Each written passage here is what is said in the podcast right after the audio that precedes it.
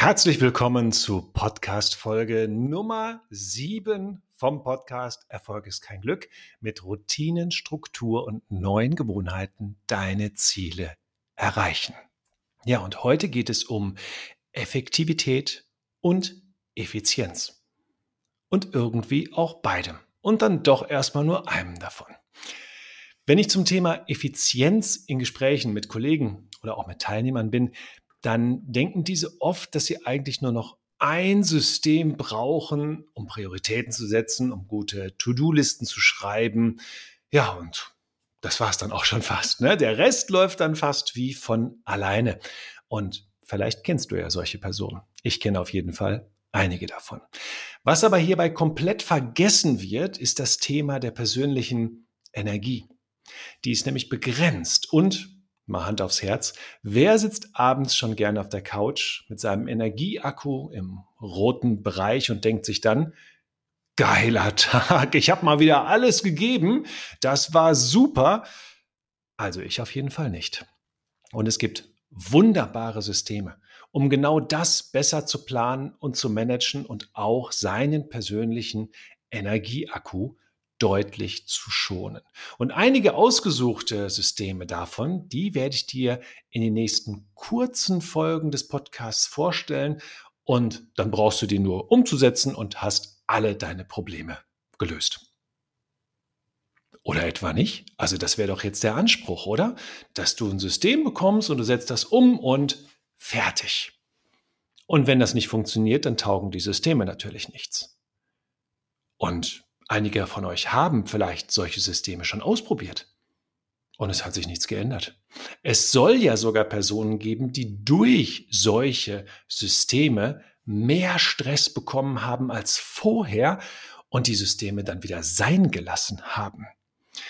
Also, nutzen die Systeme was? Nutzen die nichts? Nutzen die nur manchen was? Ja, alles ist richtig. Die Herausforderung liegt nämlich vor der Einführung solcher Systeme. Und das wird in der Regel nicht beachtet. Und dann sind solche Systeme nämlich zum Scheitern verurteilt. Und darum soll es genau heute in dieser einführenden Folge zum Thema Effektivität und Effizienz gehen. Und praktischerweise habe ich euch dazu eine Geschichte mitgebracht, die sich genau heute abgespielt hat. Ich war nämlich heute mit meiner Tochter Lena und ihren Freundinnen und ein Freund war auch dabei, sorry, also mit ihren Freunden in einem Restaurant und durfte live etwas miterleben, was ich euch nun weitergeben möchte und was wir gedanklich dann auch mal so ein bisschen weiterspielen können. Es ist wirklich ein herausragendes Beispiel, an dem man sehr, sehr gut lernen kann. Ich kenne das Restaurant sehr gut. Es wird super geführt, es ist immer voll und das Essen kommt schnell und ist total lecker. Es ist das absolute Lieblingsrestaurant von meiner lieben Frau und mir. Soweit, so gut. Heute waren anscheinend ein paar neue Kellner da. Es war Samstagnachmittag, da würde man jetzt erwarten, dass auch vielleicht nicht so viel los ist. In diesem Fall nicht, es war brechend voll. Wenn ich jetzt neue Kellner sage, dann meine ich primär die Personen, die da arbeiten. Also das sind in der Regel schon aufgrund ihres Alters wahrscheinlich jetzt keine komplett ausgebildeten Servicekräfte. Die Kellner, die schon länger da sind, die nehmen die Bestellungen auf drahtlosen Geräten auf, die dann direkt zur Bar und in die Küche gehen. Und äh, das ist also, würde ich sagen, schon ein sehr gutes System. Es gibt dann eben auch Personen, die nur dafür zuständig sind, die Getränke an den Tisch zu bringen. Und genau um so jemanden geht es jetzt. Ich beobachte also, wie genau so jemand immer zur Bar geht, dort die Getränke abholt und zum Tisch bringt. Und dabei trägt er immer genau zwei Gläser. Hin und her. Hin und her. Und man sieht ihm übrigens an, in meinem Fall war das dann später ein Tee, das war heiß. also das war jetzt auch nicht super ideal für ihn. Er trägt auf jeden Fall immer diese zwei Gläser hin und her, hat so seinen Bereich, in dem er das Ganze macht und gerät logischerweise in Rückstand. Die Getränke stapeln sich also an der Bar und er holt immer zwei, bringt die wieder weg, holt wieder zwei, bringt die wieder weg. Aber die Kellner, die die Bestellung aufnehmen und der Barkeeper sind schneller als er. Und so kommt er unter Stress. Und ich habe es live sehen können. Er hat das selber gemerkt, dass er jetzt in Stress kommt. Und was hat er gemacht? Schneller gearbeitet. Er ist also wirklich schneller gelaufen. Mal abgesehen davon, dass ich bei einigen Gläsern dachte, ah, ob da der volle Inhalt jetzt ankommt, ist also wirklich gehetzt durch diesen Laden. Und dabei haben sich Fehler eingeschlichen. Ich habe selber einen dieser Fehler bemerkt, denn mein Tee, der kam nicht. Meine Tochter, ihre Freundin und der Freund hatten schon ihre Getränke ich nicht. Irgendwann habe ich dann mal gefragt, so, was ist eigentlich mit meinem Tee? Er so, oh, was denn für ein Tee? Äh, müssen Sie den Kellner fragen? Ja, okay. Habe ich den gefragt, sagt, da habe ich bestellt, er kümmert sich. Irgendwann kam dann auch mein Tee. Also du merkst jetzt schon selber, das ist jetzt nicht so besonders clever, diese Methode, die der da hatte. Jetzt übertrage ich das mal aber auf andere Bereiche. Hier ist das total logisch. Du hörst dir das jetzt an und denkst, das kann nicht funktionieren. Hat ihm das hier niemand gezeigt? Kommt er nicht selber auf die Idee, was zu tun? Naja, immerhin ist er selber auf die Idee gekommen und hat schneller gearbeitet. Jetzt übertrag das mal auf andere Bereiche oder auch auf deinen Bereich. Wie oft sind wir in den Aufgaben, in unseren eigenen Systemen und wenn wir dann in Stress oder Zeitdruck, Zeitdruck geraten, dann ist unsere naheliegende Lösung oft schneller machen. Oh, wer kennt das nicht? Ne? Plötzlich rückt die Deadline näher. Was machen wir? Wir arbeiten schneller. Oder im Zweifelsfall noch länger. Das ist natürlich auch noch möglich. Und dadurch schleichen sich dann auch bei uns Fehler ein in den Prozess. Genauso wie bei diesem Kellner. Und das fällt uns dann nicht zwingend sofort auf. Und dafür müssen wir jetzt einmal den Unterschied zwischen effektiv und effizient betrachten. Stell dir mal die Frage oder besser gesagt an, beantworte mal diese Frage, war der Kellner aus deiner Sicht effektiv? War er effizient? Das sind zwei Begriffe, die gern gemeinsam daherkommen und doch einen unglaublich großen Unterschied machen, wenn man sich dessen bewusst wird. Und du wirst auch nachher verstehen, warum ich da jetzt so einen Wert drauf lege. Erstmal, was ist Effektivität? Effektivität bezieht sich darauf, wie gut ein Ziel oder ein gewünschtes Ergebnis erreicht wird. Also ein effektiver Prozess oder eine effektive Methode ist, das angestrebte Ergebnis oder Ziel zu erreichen. Effektivität misst also den Grad der Zielerreichung und das unabhängig davon, wie viele Ressourcen oder wie viel Zeit dafür benötigt wurde. Also, um die Frage jetzt zu beantworten, der Kellner ist effektiv. Er tut die Dinge, für die er eingestellt wurde und er tut sie richtig. Und das ist der Job, der, für den er bezahlt wird. Er tut die richtigen Dinge. Wenn ihm nun jemand zeigt, wie man mit einem Tablett ausliefert, wie man es in der Waage hält und die Getränke dann trotzdem auf dem Tisch und nicht auf dem Schoß der Gäste landen, dann kommt Effizienz dazu. Und plötzlich liefert er in seiner ursprünglichen Geschwindigkeit nicht zwei Getränke pro Gang aus, sondern acht oder zehn. Effektiv bedeutet also die richtigen Dinge zu tun. Effizient wiederum als Ergänzung dazu bedeutet, die richtigen Dinge richtig zu tun und damit letztendlich seinen Output oder die Qualität zu steigern. Dem Kellner wiederum wünsche ich, dass der Unterschied ihm schnell bekannt wird oder er diesen Podcast hört. Ich bin mir aber sicher, das Restaurant wird gut geführt, dass das schon aufgefallen ist.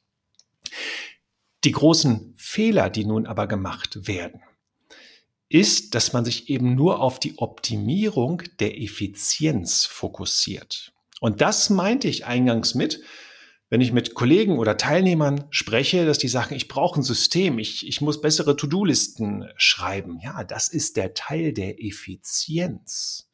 Aber der Teil der Effektivität, mache ich überhaupt die richtigen Dinge, der wird dadurch überhaupt nicht berührt. Und nun kommt die Herausforderung. Genau für diesen ersten Schritt, für die Effektivität, da gibt's eben nicht ein cooles System, welches man mal eben erlernen kann und was dann alles regelt und den Alltag einfach zu einem Traum macht.